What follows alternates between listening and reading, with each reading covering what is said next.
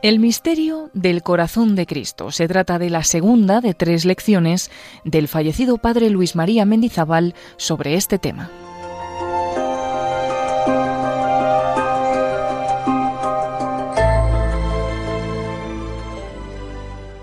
Dios tiene sed de tu amor.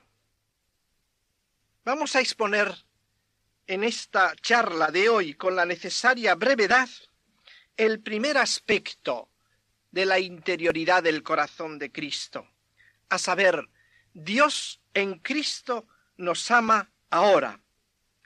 Es un tema que se debe desarrollar cuidadosamente en nuestra vida espiritual, porque es fundamental la persuasión de que Dios en Cristo nos ama ahora y nos ama a nosotros. Es verdad difícil de aceptar solemos decir que sí, que la creemos teóricamente, no faltaba más. Pero una cosa es creer como simple teoría y afirmación de principio, y otra cosa es ese creer que nos agarra desde dentro.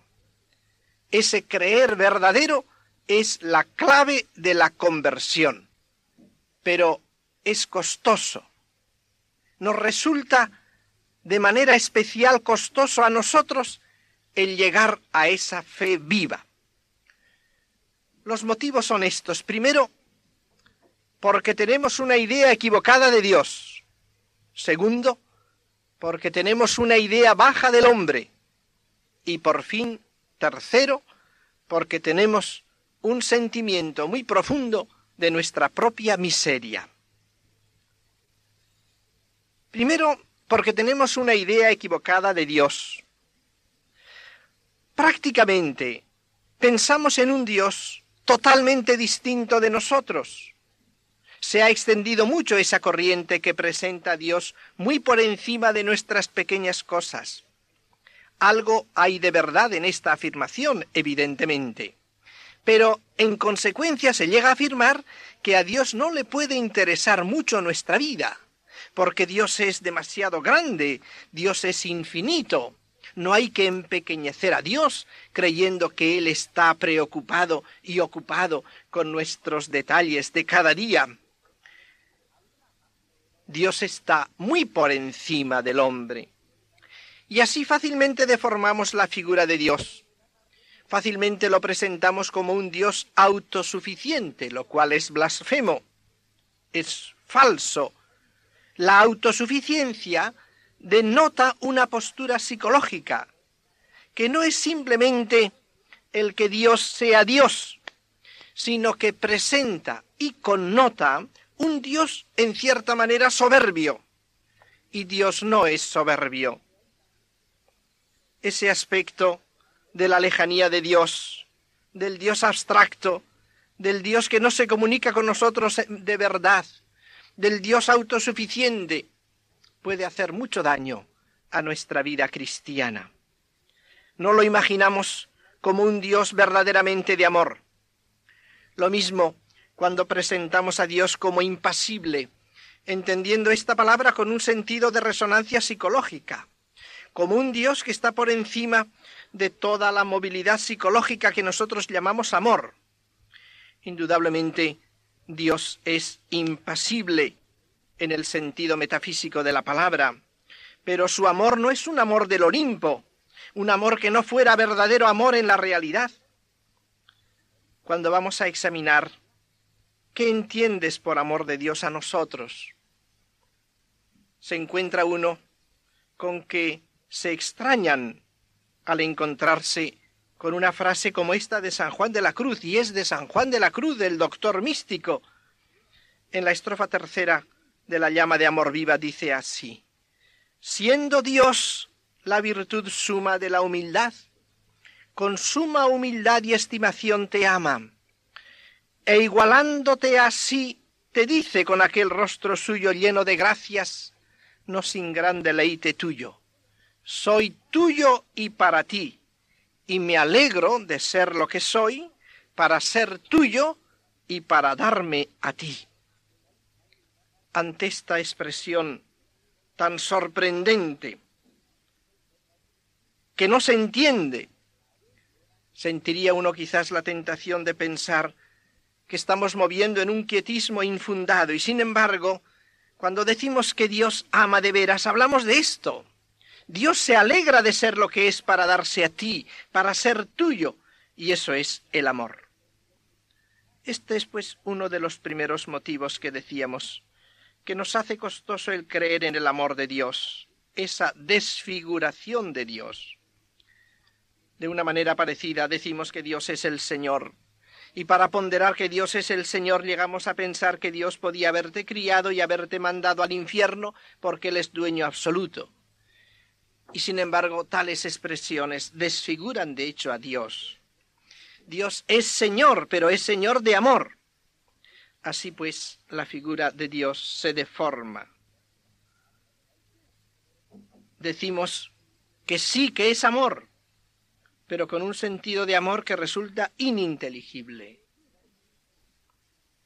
Segunda razón por la que nos cuesta aceptar esta verdad del amor personal que Dios nos tiene, que Dios vitalmente nos ama, es la baja estima que el hombre tiene del hombre. También esto tenemos que tenerlo presente.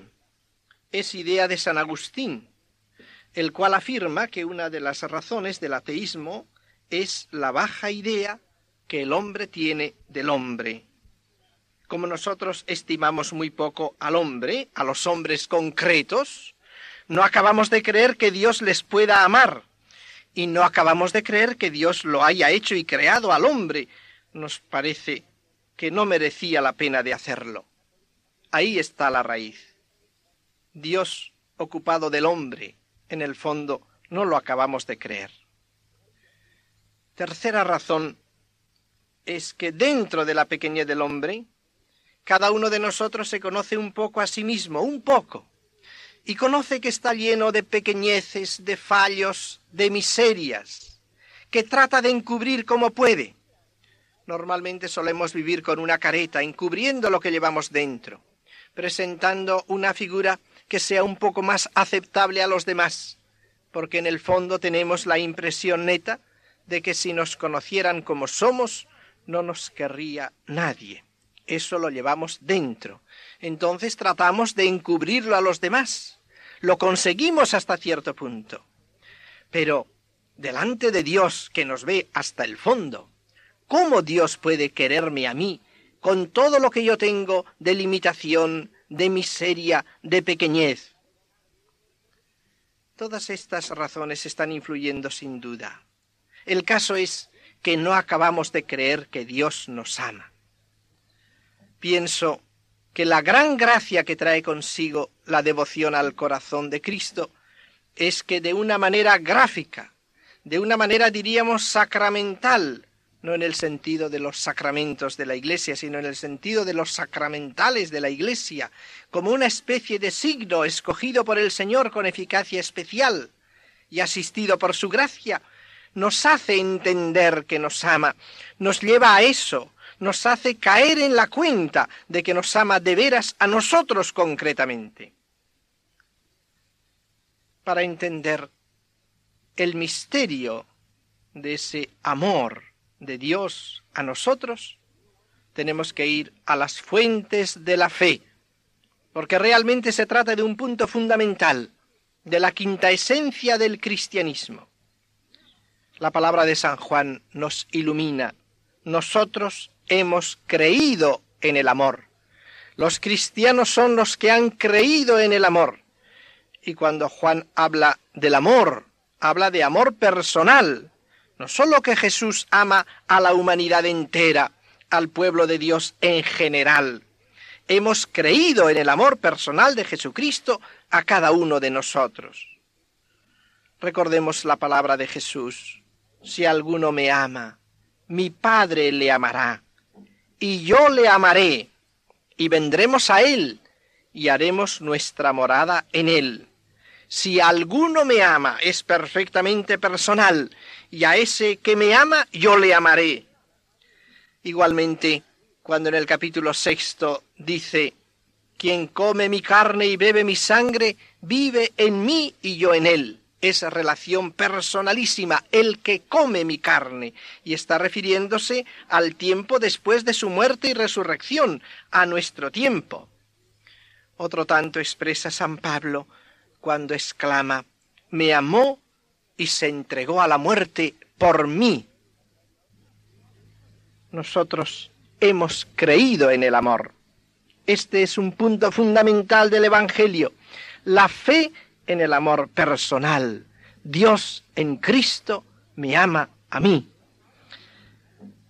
Hablando de nuestra economía, hablando del tiempo después de su muerte y resurrección, habla de nosotros, que habíamos de creer en Él. Igualmente llama la atención cómo Jesús suele dirigirse a cada uno de los apóstoles por su nombre muchas veces. Simón, Simón, dirá a su apóstol. Saulo, Saulo, dirá a su perseguidor que va a convertir en apóstol, siempre en esa relación personal a cada uno de los discípulos. Y en el capítulo 15 de San Juan dice en sus efusiones después de la Eucaristía, ya no os llamo siervos, os llamo amigos. Tenemos pues esa relación de amistad, esa relación de amor. Notando bien que cuando Jesús habla de amigo, no toma esta palabra como en un grado inferior a hermano, se refiere a la relación mutua de amor. Basta notar que pueden ser dos hermanos y no ser amigos. En cambio, cuando hablamos de ser amigo, no puede entenderse sin serlo de hecho, sin que estén unidos en el amor. Los hermanos son también amigos cuando están en buenas relaciones. El término amistad no se contrapone a esas otras realidades de vinculación de carne y sangre sino que indica la relación vital existente entre dos con comunicación mutua de amor. Cuando dos hermanos viven su hermandad, entonces tienen una amistad más estrecha que la de dos simples amigos, pero siempre supuesto que vivan de hecho su relación interpersonal de amor. Luego, el mismo Jesús llamará a esos mismos apóstoles hijitos míos, y más adelante, ya resucitado, enviará a María Magdalena, vete y di a mis hermanos. Son sus hermanos, pero hermanos unidos por una relación mutua interpersonal de amor. Es la amistad. Y gracias a la redención de Cristo podemos llamar a Dios mismo amigo, Padre, pero en el sentido de Padre vivido, cordialmente expresado. En la parábola en que Jesús habla del amigo importuno, nos presenta al hombre que se acerca a Dios como un amigo a su amigo, y por eso tiene el valor de despertarle en la noche y de llamar obstinadamente a la puerta hasta que le dé el pan que necesita. Todo esto lo hace porque es amigo. Es la suposición que está en la base de toda la parábola. Por eso, según algunos comentaristas, debería llamarse mejor la parábola del amigo, de Dios amigo del hombre. Dios Padre en una relación íntima de amor conmigo. Así tenemos que acercarnos a Dios en Cristo, como amigos, sin tener miedo de ser importunos, porque es amigo y no se molestará, sino que acabará por abrirnos tenemos que procurarlo nosotros y ayudar a cuantos encontremos en nuestro camino a que capten esta grandeza, este misterio de condescendencia divina. Creo que muchos fieles cristianos sufren hoy mucho. No son buenos en el fondo porque no conocen a Dios y no conocen lo bueno que es Dios, porque Dios es muy bueno, muy bueno y no llegan a entenderlo. El Señor, para expresar ese amor que tiene respecto de nosotros, para expresar esa relación interpersonal de intimidad, de amor, se ha servido de muchas imágenes, empezando por el Antiguo Testamento. Es verdad que a Dios en el Antiguo Testamento no le llamaban Padre a título individual, era Padre de Israel, era Padre de todo el pueblo, pero no de cada uno de los miembros de Israel, solo algunos personajes muy selectos lo llamaban Padre a título individual. Pero a pesar de toda esa relación de Dios con su pueblo, el trato de amor con el pueblo nos puede servir de imagen para expresar y para presentar la relación que en el Nuevo Testamento Dios establece con cada uno de los hombres. Es precisamente característico del Nuevo Testamento. Y por eso, como en el Nuevo Testamento somos llamados a esa intimidad, a ser discípulos de Dios, íntimos de Dios, de la familia de Dios, aplicamos lo que dice del amor de Dios a Israel, a este amor que Dios tiene a cada uno de nosotros. Encontramos estas imágenes que nos pueden ayudar. Dios dice que ama a Israel como a la niña de sus ojos, como una madre a su niño de pecho. Si una madre puede olvidarse de su niño de pecho, yo nunca me olvidaré de ti. Esto en el Nuevo Testamento tenemos que aplicarlo al amor personal que tiene a cada uno de nosotros, a la relación interpersonal que establece con cada uno de los hombres. Pero hay más. Los profetas usan una imagen que nosotros probablemente no nos hubiéramos atrevido a utilizar. De formas diversas llegan a decir que Dios busca al hombre como un hombre busca a la mujer que desea. Es decir, que Israel es como su esposa a la que Dios desea, que Él busca. Esto es impresionante. Si uno volatiliza lo que es ese amor de Dios, no lo puede entender. Este es el gran misterio. Ese afán, esa búsqueda del amor de Dios, aparece en el Nuevo Testamento, por ejemplo, en la parábola de la oveja perdida, en la que el pastor dejando a las noventa y nueve en lugar seguro, busca a la que se le ha perdido y la busca con tanta fatiga. Es verdad. Podemos decir de verdad que Dios tiene sed de tu amor, verdadera sed. Todos sabemos que Dios es ser necesario, que Dios es felicísimo en sí mismo. Eso lo sabemos. Pero si vamos a la revelación de ese Dios, en esa revelación encontramos claramente que Dios tiene sed del amor del hombre. Es el drama de la redención. Dios tiene sed. Esto no es una idea infundada, quietista, desequilibrada. Recordemos la escena de Jesús con la samaritana, mujer, dame de beber. Con esas palabras Jesús no le pedía el agua material. Como dice muy bien San Agustín, tenía sed de la fe de la mujer, tenía sed de la entrega y del amor de aquella mujer, era su sed, la sed que tendrá en la cruz. La sed de Cristo en la cruz no es sólo sed material, es la sed de comunicar el Espíritu, de que se reciba el Espíritu Santo, de que entre el hombre en comunión con el Padre, la sed del amor. Esto es impresionante. Dios tiene sed de tu amor, de tu amor. Si comprendieras hasta qué punto Dios tiene sed de tu amor, no ahorrarías esfuerzo alguno por saciar esa sed del amor de Dios. Es el gran misterio del amor. Al hablar así de ese amor verdadero, que es el que nos quiere recalcar esa imagen misma del corazón abierto de Cristo, tenemos que subrayar que Dios desea tanto ser amado de nosotros.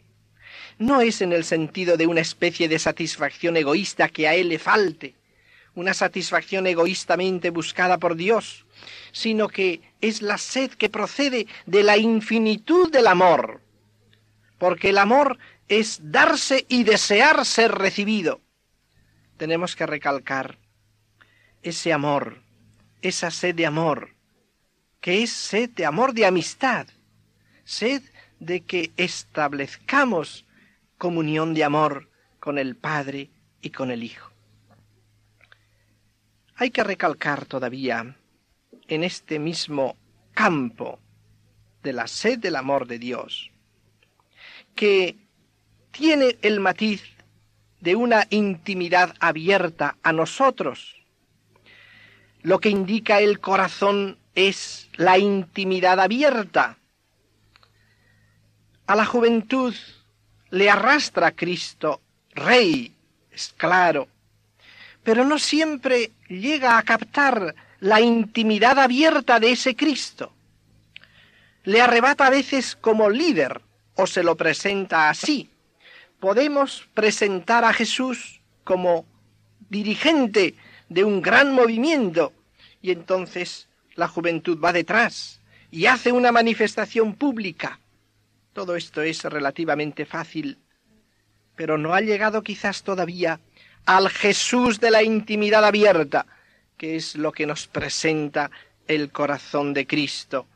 Ese corazón de Cristo indica que Jesús es rey por su intimidad abierta, no rey por la fuerza. Claro está que al joven le atrae la fuerza, el vigor. Por eso nos gusta presentar un Cristo vigoroso, un Cristo líder. Se puede hacer, se debe hacer también, porque es un aspecto que puede ser perfectamente válido, pero mientras no lleguemos al Cristo de la intimidad abierta, que nos abre la intimidad del Padre, no hemos llegado todavía a la esencia del cristianismo. Por eso tenemos que recalcar que el cristianismo no se reduce a un entusiasmo, eso no basta. Está bien que tengamos entusiasmo, lo hemos de tener y vibrante, pero tiene que llegarse al amor de intimidad, al amor de amistad. Santo Tomás, al hablar de la vida de la gracia, insiste que no se trata de simple amor, sino de amistad con Dios. ¿Qué diferencia hay entre amor y amistad? El mismo Santo Tomás lo clarifica. El amor, dice, puede ser unilateral, puede ser de benevolencia, puede ser de entusiasmo. Y el amor de benevolencia, el amor de entusiasmo, se puede dar solo en una de las partes.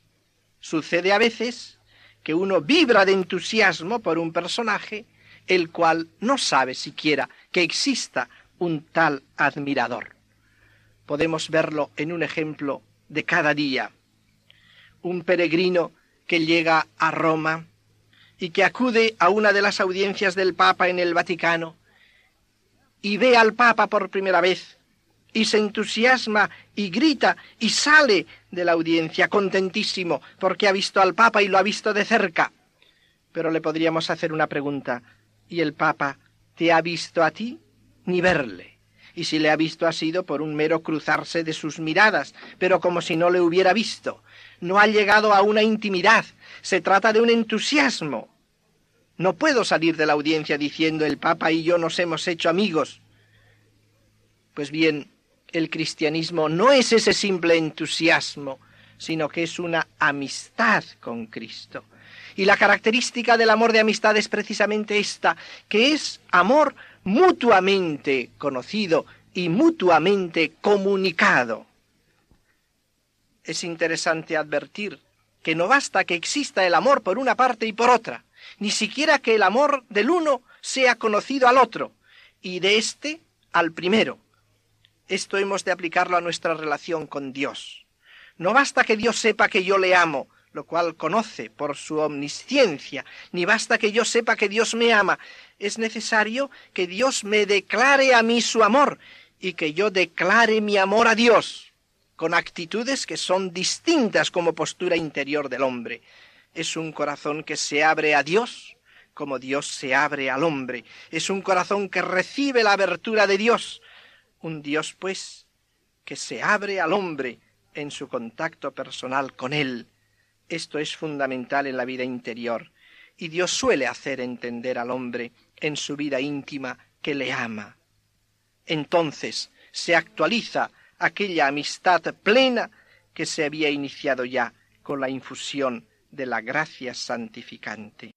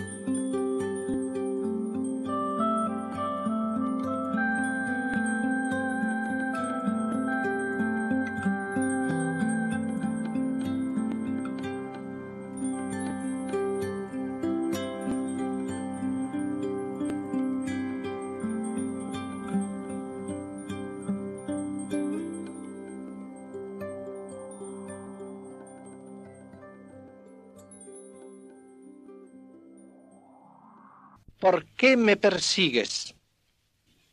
Antes de entrar en el tema de la repercusión de la respuesta del hombre en el corazón de Cristo, vamos a recordar y aquilatar el concepto de amistad con Dios con que terminábamos nuestra charla precedente.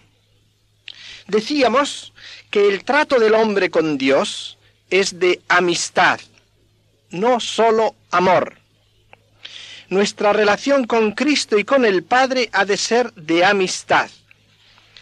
Esa amistad lleva consigo que sea un amor mutuamente comunicado. La visión del misterio del corazón de Cristo tiene una eficacia especial para introducirnos en esa amistad. Nos revela la intimidad abierta de Dios y nos invita abrir nuestra intimidad a Dios y a los hermanos. Es iluminador en este sentido el pasaje de Zaqueo el publicano, en cuya casa el Señor mismo se invitó. El contacto de amistad con el Señor le transforma interiormente. En el banquete, puesto en pie, anuncia que dará la mitad de sus bienes a los pobres y que si en algo ha defraudado a alguien, le devolverá cuatro veces más. De aquel encuentro sí que debió de salir Zaqueo diciendo, Jesús es ya mi amigo, ha estado en mi casa, todo ha cambiado en mi vida. No tenemos que temer que la amistad con Cristo derive en un intimismo retraído y egoísta. Si es verdadera amistad, nos comunicará las mismas disposiciones de Cristo, nos identificará con Él en amor. Por lo tanto, sentiremos en nosotros las mismas disposiciones de Cristo hacia los hermanos. Nos identificará también con ellos. Sentiremos el impulso de la generosidad, de la entrega, el hambre de justicia y de amor hacia nuestros hermanos. Con esto entramos en el tema que nos ocupará en el día de hoy la vida del hombre, la respuesta de la amistad humana, llega al corazón de Dios, al corazón de Cristo. Este es uno de los aspectos más interesantes y vitales de la vida cristiana. Para tratarlo, vamos a partir de nuevo de la respuesta del hombre que llega a Dios y en otra conferencia a su tiempo trataremos de cuál ha de ser esa respuesta del hombre al misterio del amor de Dios en Cristo. Vamos a fijarnos pues primero en esta dimensión. El pecado llega al corazón de Dios. Es un tema en sí sumamente interesante, muy estudiado teológicamente en nuestros días. Suele presentarse la dificultad respecto del corazón de Cristo resucitado, aduciendo que está ya resucitado, que es bienaventurado, que la muerte no puede hacer garra en él. Todo esto se admite. Pero resulta que hoy la cuestión teológica se ha trasladado al mismo Dios. Y uno de los puntos que hoy teológicamente se estudia y discute es lo que se llama la teología del sufrimiento de Dios. Hay varias obras serias recientes que se ocupan del tema. Hay títulos como el de El sufrimiento de Dios, El misterio del sufrimiento de Dios. Y un teólogo francés actual llega a decir no se puede entender nada del misterio de la redención mientras no se admita que se puede herir a Dios en la pupila de su ojo y en lo más profundo de su corazón. Hay que tomar muy en serio las numerosas expresiones bíblicas según las cuales Dios aparece como internamente conmovido de dolor por el espectáculo de la miseria humana. Estas son verdaderas realidades del orden espiritual. Diríamos que nos encontramos en el campo del avance último de la teología. Por otra parte, sabemos todos que es tema muy delicado, muy difícil, en el que siempre hace falta matizar. Si uno dijera Dios sufre, le diríamos no es exacto, no es verdad. Hay que matizar esa expresión. Pero si otro me dijera, Dios no sufre, le diría, eso es todavía menos verdad. Tiene usted que matizar aún más esa expresión. porque el decir simplemente que Dios no sufre por el pecado produce la impresión de que a Dios le da lo mismo el pecado. Y eso no es verdad. Por lo tanto, una y otra afirmación son inexactas. Hay que batizar ambas. Pero diría yo que se acerca más a la verdad revelada decir que Dios sufre por el pecado que decir que Dios no sufre por él, aun cuando todos estemos de acuerdo en que ambas expresiones hay que matizarlas. El tema es pues apasionante porque toca la realidad de nuestro contacto vital con Dios. Porque si aquí realmente no damos con la expresión justa, la impresión puede ser fatal. Maritain, en un artículo escrito en una revista científica en 1969, decía, en el fondo de la rebelión contra Dios, que se advierte en una masa de no cristianos, se esconde la idea absurda e intolerable de un Dios insensible en su cielo al mal de los personajes a los cuales hace representar un papel de teatro. Si la gente supiera que Dios sufre con nosotros, y mucho más que nosotros, por el mal que destroza la tierra, cambiarían muchas cosas y muchas almas se liberarían. Estamos pues en un punto importante para que no vivamos en un mundo de ficción. Para explicarlo teológicamente, creo que el mejor camino es caer en la cuenta de que sólo se trata de una explicitación de lo que decíamos, de la verdad del amor de Dios. Sólo se trata de eso. Nuestra verdadera dificultad para llegar a creer la realidad es comprender, acercarnos de alguna manera a la comprensión de cuán de veras nos ama Dios. Porque resulta que si el amor en Dios lo concebimos como un amor que no le importa nada lo que pasa al hombre, eso no es amor. Ahí está pues la clave. ¿Hasta qué punto nos ama Dios?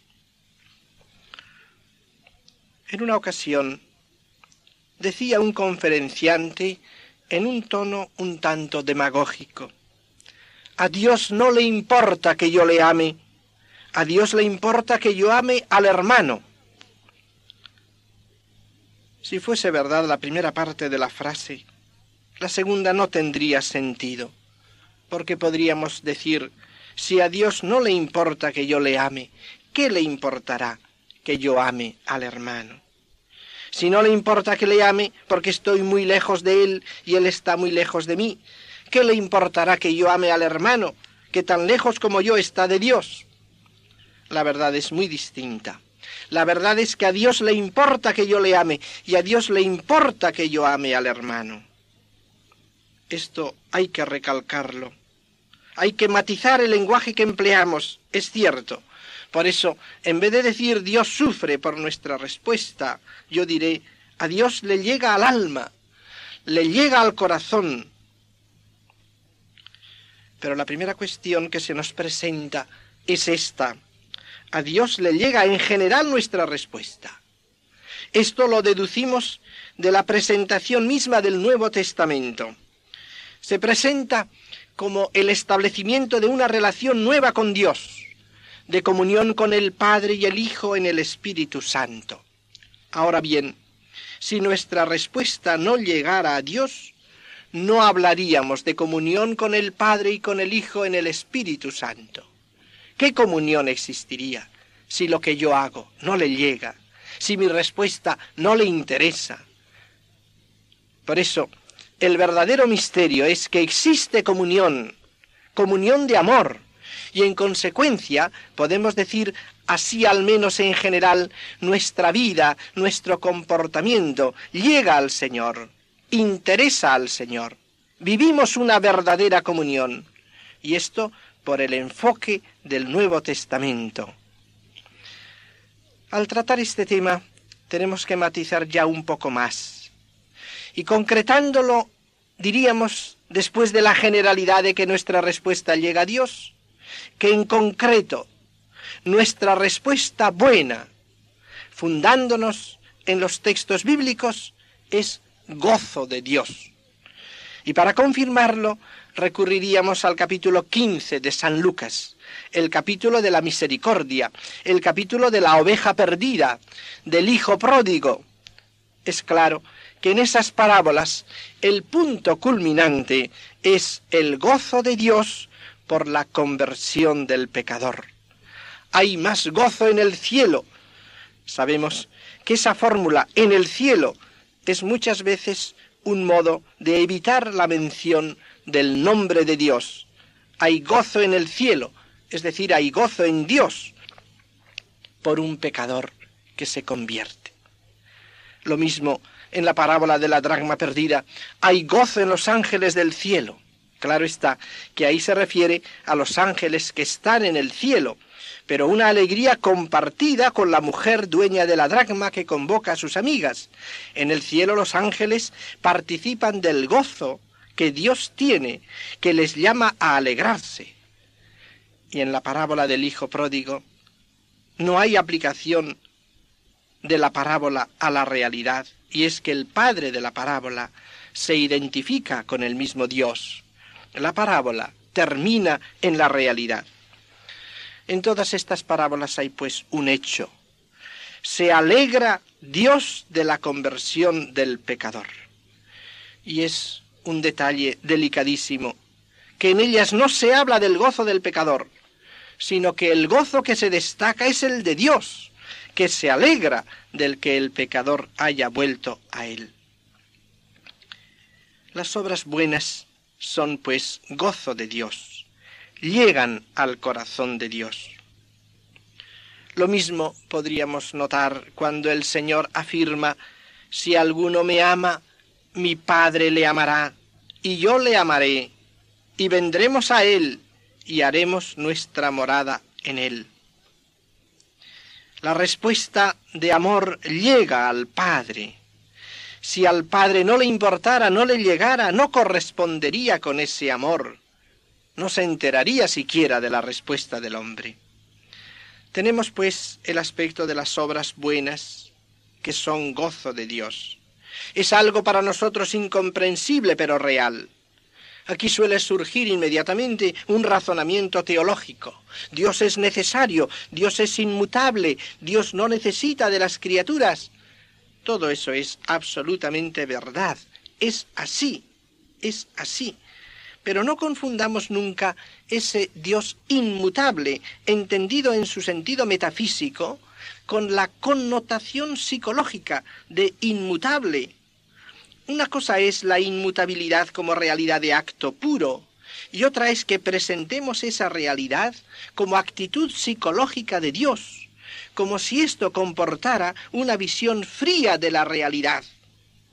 Es el hombre que contempla inmutable una desgracia, y esto es lo que parece que ponemos en Dios. ¿Cómo se unen esa inmutabilidad metafísica con ese amor tan sensible a la respuesta del hombre. Esto para nosotros es un enigma, como es un enigma Dios. Pero ahí debemos apoyarnos en la revelación. Y en la revelación esto está claro. Nos habla del gozo de Dios, dentro de lo que recalca la infinitud de Dios. En el fondo, lo que no comprendemos es el amor infinito. Ahí está la cuestión última. Por eso no comprendemos la fe en un amor infinito, porque es infinito precisamente en el amar. Y vamos ya al segundo aspecto, todavía quizás más difícil para nosotros. El pecado llega a Dios, llega al corazón de Cristo. En lugar de decir Dios sufre por el pecado, decimos el pecado llega al corazón de Dios, le ofende verdaderamente, personalmente. Es el punto que podríamos denominar decisivo. En el fondo, no es muy diferente del que acabamos de indicar, siempre que entendamos lo que es verdadero amor. El orden sobrenatural, en el fondo, no es más que esto, el que el hombre ha sido llamado a una verdadera relación interpersonal de amor con Dios. El hombre ha sido creado por Dios, ser inteligente, capaz de amar, rey de la creación. Dios podía dejar al hombre en esa situación de criatura bajo él. Dios le amaría como criatura, le cuidaría con su providencia. Sería el orden creacional, el orden natural. En esa situación, el pecado del hombre, la inobservancia de la ley impuesta por Dios, no sería ofensa de Dios en sentido estricto. La ofensa se da sólo donde hay relaciones personales de amor al menos ofrecidas. El rechazar un ofrecimiento personal de amor puede ser una ofensa. El orden sobrenatural comienza pues cuando Dios dice a este hombre, te quiero introducir en mi comunión de vida trinitaria, te quiero como amigo, te quiero hacer mi hijo, mi hermano, y entablar contigo unas relaciones de entrega mutua de amor. Y esto es lo que Dios ha hecho. Dios jugándose el tipo, porque Dios quiere hacerle al hombre libre, capaz de aceptar o rechazar su amor. En su humildad infinita, que es propia del amor, le ofrece al hombre su amistad, su relación personal de amor, y el hombre lo rechaza. Adán y Eva no lo aceptan. Luego vendrá el nuevo ofrecimiento de la redención, la humillación asombrosa del Hijo de Dios hasta la cruz, hasta arrodillarse a los pies de cada uno de los hombres, ofreciéndole su amor y su sangre. Pero aquí está el punto. El hombre admitido, invitado a la relación interpersonal de amor. Al entablarse esa relación interpersonal de amor, cambia la situación del hombre. Y ahora el comportamiento malo del hombre ofende a Dios. Le ofende porque Dios le ama y quiere su bien.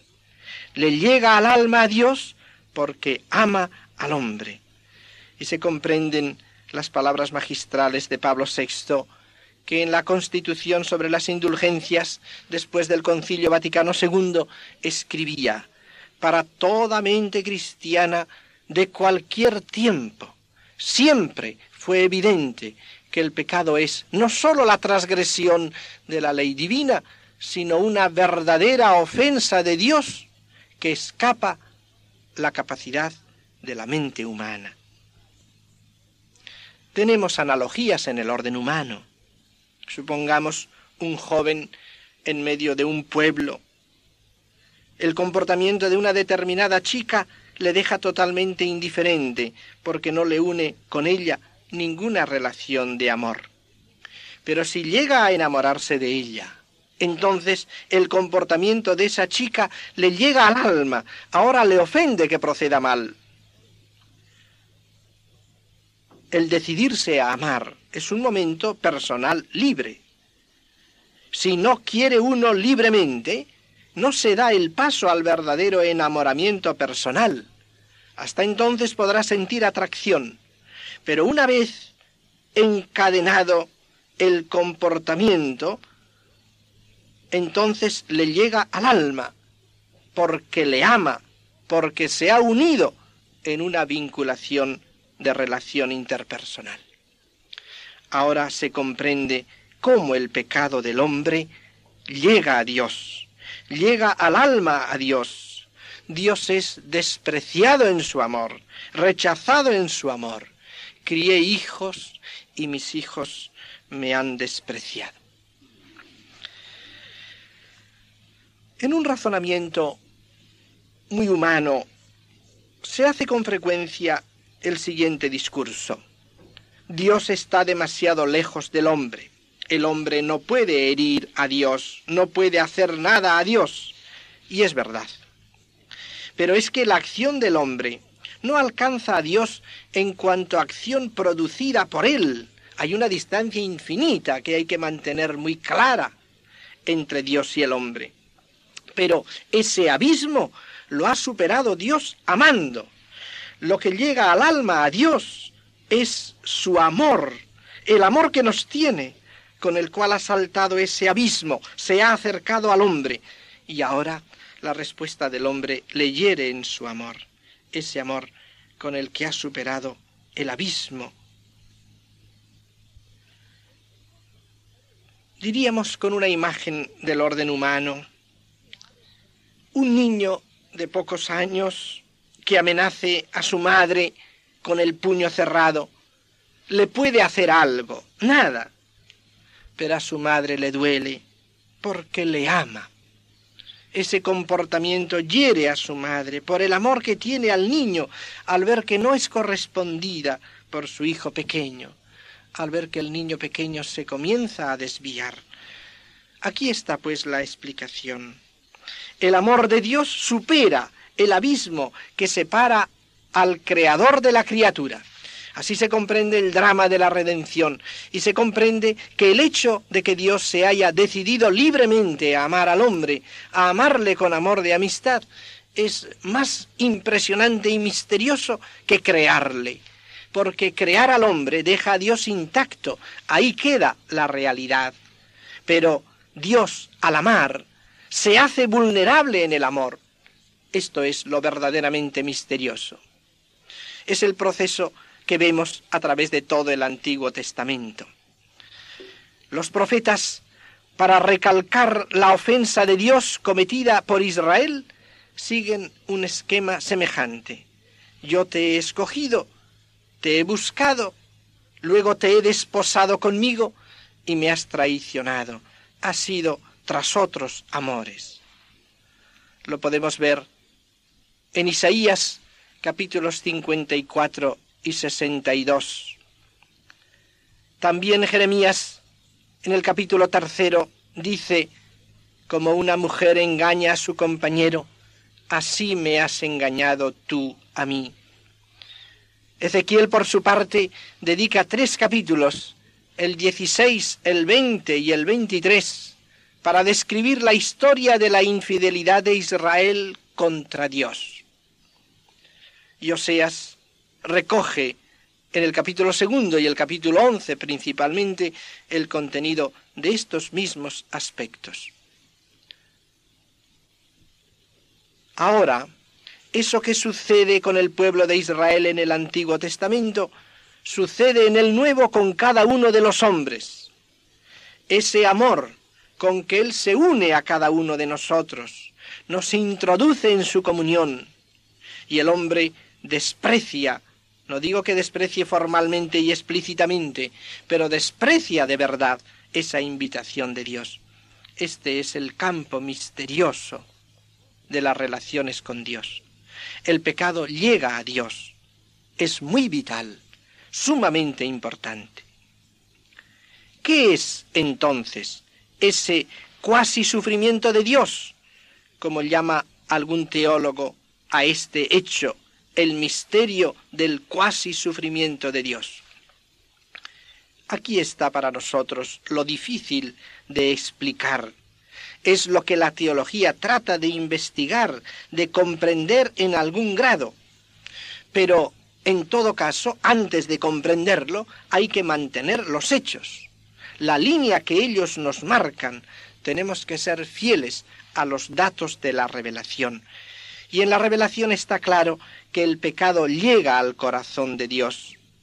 Cuando Dios dice herido internamente en su corazón, no se trata de una pura metáfora exterior. Indudablemente hay elementos metafóricos, herido en su corazón. Dios no tiene un corazón de carne, pero con esa expresión quiere designarse algo real en Dios, que es lo que los profetas repiten y que es lo que nosotros tenemos que aceptar también. Por esto tenemos que ser fieles a los datos de la revelación. El que yo llegue a explicarlo teológicamente es otra cuestión, pero tengo que tener la humildad suficiente y decir, no sé cómo explicarlo, pero el Señor me lo dice claramente. Esto significa algo íntimo de Dios. que como decíamos, algunos teólogos denominan el misterio del cuasi sufrimiento de Dios. Ese cuasi sufrimiento no tiene el carácter de atenuación. Ese cuasi sufrimiento de Dios es real, pero analógico para nosotros, y de ahí que no se debe identificar con un puro sufrimiento humano. Pero ese misterioso cuasi sufrimiento de Dios corresponde de alguna manera a lo que el niño Francisco, uno de los videntes de Fátima, llamaba en su lenguaje sencillo e infantil la tristeza de Dios. A mi parecer, tenía una verdadera luz mística. Había experimentado algo muy verdadero, que es cómo Dios lleva en su corazón la salvación del mundo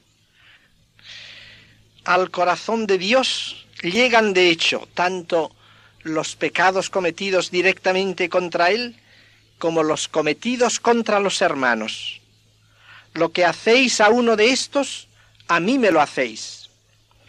No se trata de nuevo de desentendernos de la vida real, de la dimensión horizontal de la existencia, sino de empaparla en la profundidad de su sentido cristológico y teológico la visión del corazón de Jesús herido se convierte en un verdadero grito divino que nos clava en el corazón la palabra victoriosa, llena de amor y de fuego, que Jesús dirigió a Saulo.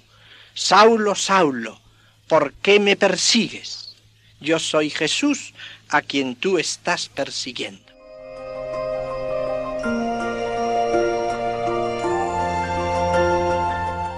Así finaliza esta lección del fallecido padre Luis María Mendizábal sobre el misterio del corazón de Cristo.